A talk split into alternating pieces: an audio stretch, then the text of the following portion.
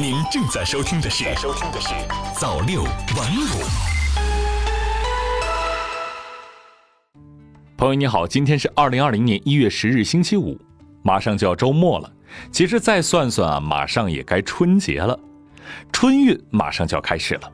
其实说起来啊，这个春运潮真的是人间的一大奇观。每年春节时段啊，全国大约有三十亿人次倾巢出动，世界范围内都估计不会有比这规模还大的周期性的人口大迁徙了，确实称得上奇。不过，其实真正奇的呢，还不只是数字。更奇的是，这庞大数字背后每年巨大的变化。您有没有想过，交通运力是如何应对每年春运时三十亿人次的出行挑战，而且还完成的不错的呢？为什么回家路上的时间一年比一年短了？就拿我来说哈，今年我回家有了一个新的变化，就是高铁开通了。以往没有开通高铁的时候，我们坐火车回家，我坐火车回家需要十二个小时。但是今年呢，开通了高铁之后，缩短到了四个小时，而且还与之带来了一个好消息，是因为高铁的开通呢，飞机票价也下降了，而且之前的那个普快的列车呢，也更好抢了。所以说，真的是给我们带来了一年比一年好的体验。那么我是这样的，今年回家路上有哪些大范围的新变化呢？我们先来听央视主持人沙尘的报道。总的数据。预计今年的春运呢，全国旅客发送量将会达到约三十亿人次，和上年是大致持平啊，略有增长。铁路预计发送旅客四点四亿，同比增长百分之八。民航呢，预计发送七千九百万人次，同比增长百分之八点四。我们再来看一看这张呃，我们跟百度地图合作的数据来源的图哈，给我们列出了春节前、春节中和这个节后的出行的高峰，分别是在。节前腊月二十七，这是春运回家的一个小高峰，然后整个春运的最高峰是在大年初六啊，春运人口迁徙最高峰。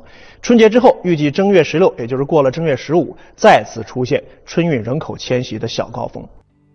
其实近几年来呢，春运基本都维持在三十亿人次这一数字，在总量大体不变的情况下，旅客呢对于无论是铁路还是民航还是公路的服务质量，都提出了更高的要求。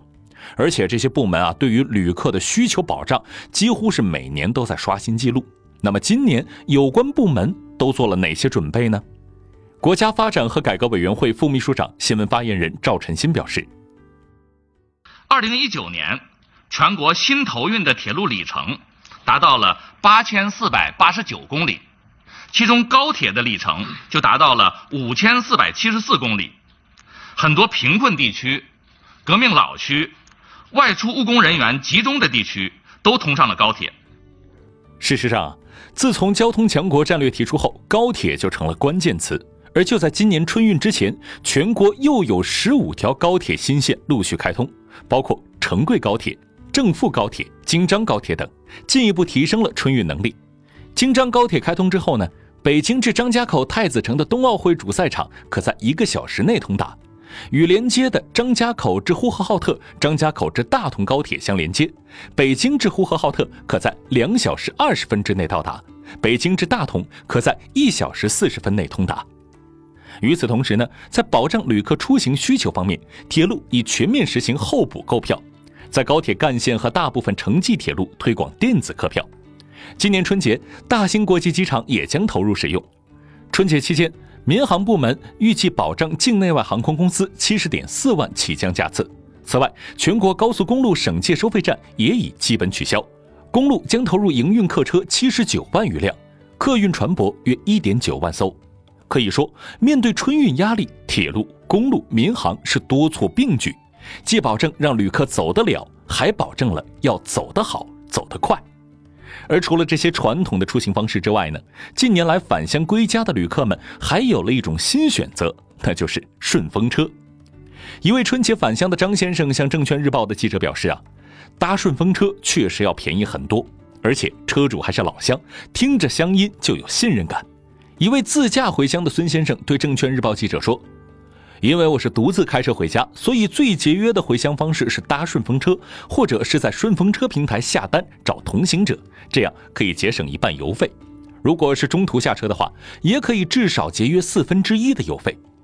据滴答出行大数据预测，在2020年为期四十天的全国春运季中，滴答顺风车的合成需求预计超过六千八百万次，跨城顺风车平均距离约为二百六十公里，平均金额约为一百九十元。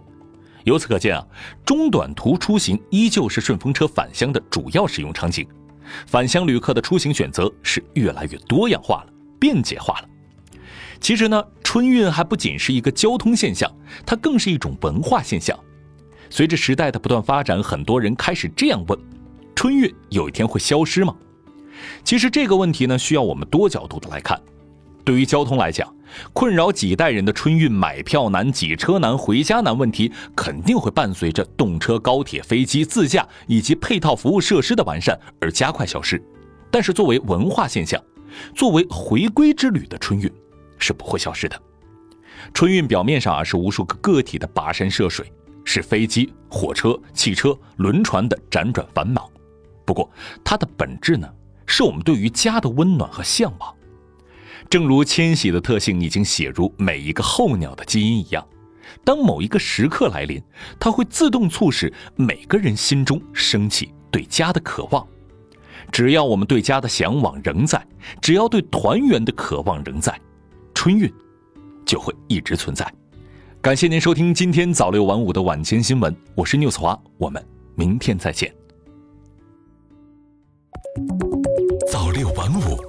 新华媒体创意工厂诚意出品。